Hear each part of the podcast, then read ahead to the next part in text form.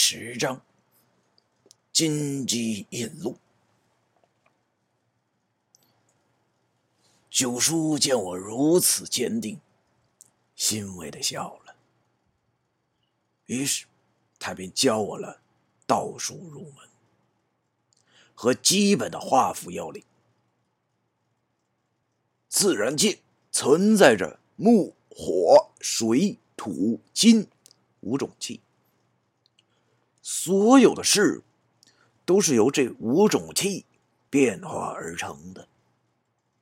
所谓道术，讲的，就是以某种技巧从大自然中借用这些气，从而做到常人所做不到的事情。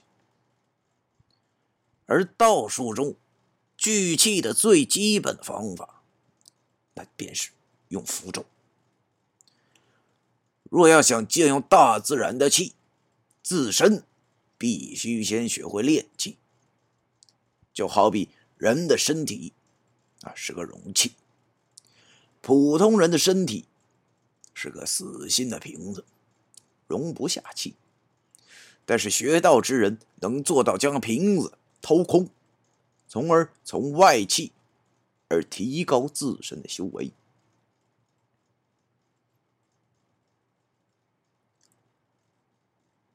九叔跟我讲完这些道理后，叫我记住，回去后好好休息。毕竟，这类精神修炼，那不是一朝一夕的事情。然后，九叔又教我如何修习画符之法。原来，一般学道者画符，一般。都要先沐浴净身，而且要开坛祭神，接着还有很多复杂的工序，最后还有其五咒，那分别是笔咒、水咒、盐咒、墨咒以及朱砂咒。画符毕后，将笔尖朝上，笔头朝下，以全身之精力。灌注于笔头，用笔头撞符纸三次，然后用金刚剑指赤符，赤时手指用力，表现出一种神力以辅导符咒上的威严感。最后，将已画好的符纸提起，绕过烟炉三次，如此这般，画符仪式才算完毕。而九叔教我的符咒之术，则没有那么复杂。就凭我现在这小身板儿，哼，那真是名副其实的哼鬼画符啊！不知不觉中，两天过去了，我该记的也记得差不多了，于是就和九叔一顿闲侃，听他生平的。降妖经历，然后我又告诉他，现在外边的世界是什么样的。我告诉他，他们那个年代少有的电话，现在那叫手机，是没有绳的。九叔惊道：“手机？”我也没听出来他惊奇的是什么。我又告诉他。现在外面的青年男女都爱用电脑，也就是计算机上网聊天、玩游戏，沟通很方便。九叔听后又惊道：“计算机？怎么现在的鸡也和蜘蛛一样会抽丝结网了？”我听后心里这个乐呀，心想这个老山炮，但也不能怪他，他毕竟已经死了四五十年了。我忍着笑。对他说：“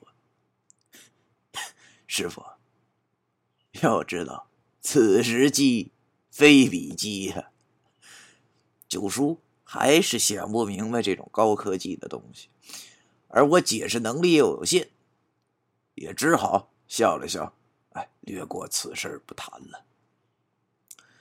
就在这时，一声鸡鸣响起，在这安静的渗人的阴室里，那显得是那样的刺耳。九叔望了望我，笑着说：“ 快走吧，这个是接你回家的黄鸡。”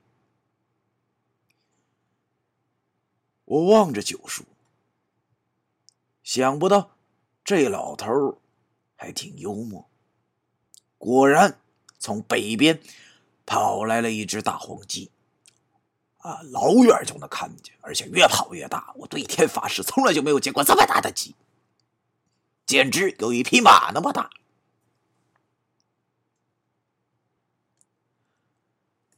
望着那黄鸡离我越来越近。我回头望了望九叔，忽然之间有了些不舍。是他救了我，这十天还教给了我很多东西。不知道我走了，他会怎样？我就问他：“师傅，我走了，你有什么打算吗？”九叔望着一步多火车站，对我笑了一下，对我说：“如今我心事已了，当然是要去我该去的地方了。”九叔所指的该去的地方，其实长点脑子的都应该明白是哪儿。我又问他：“那我以后还会再见到您吗？”九叔望着他面前这个只有十日之缘的这个小徒弟，从衣服里面拿出一张叠起来的纸，递给我，并对我说：“会的，这个是我的生辰八字等下你回去的途中再打开。只要你的功力到了一定境界后，每逢十五晚的丑时。”只要用井水涂一面镜子，并叫我的名字后，就可以通过镜子和身在地府的我见面了。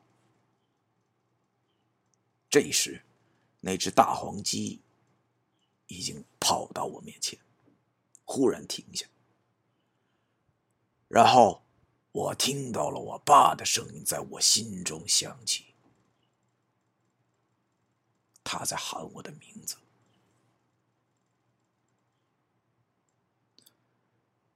这时，九叔对我说：“快骑上去吧。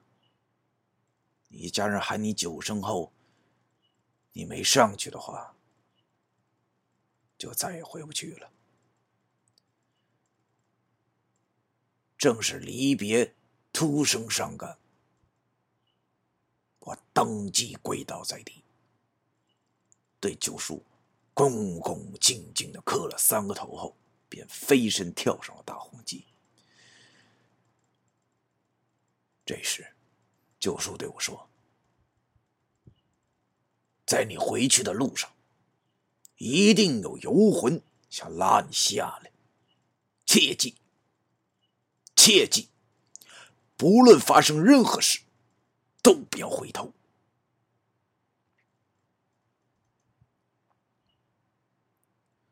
啊，好。这是今天的这段。那那个莫师今儿在这儿就说一嘴啊。以后呢，因为很多小耳朵呢都说我这个读的短哈，其实呢我一开始呢是想着保证每段的质量啊，所以就没有每段读那么多。那成，从今往后这个书就咱们每章分为两段读啊，固定两段读。好。咱们下期见。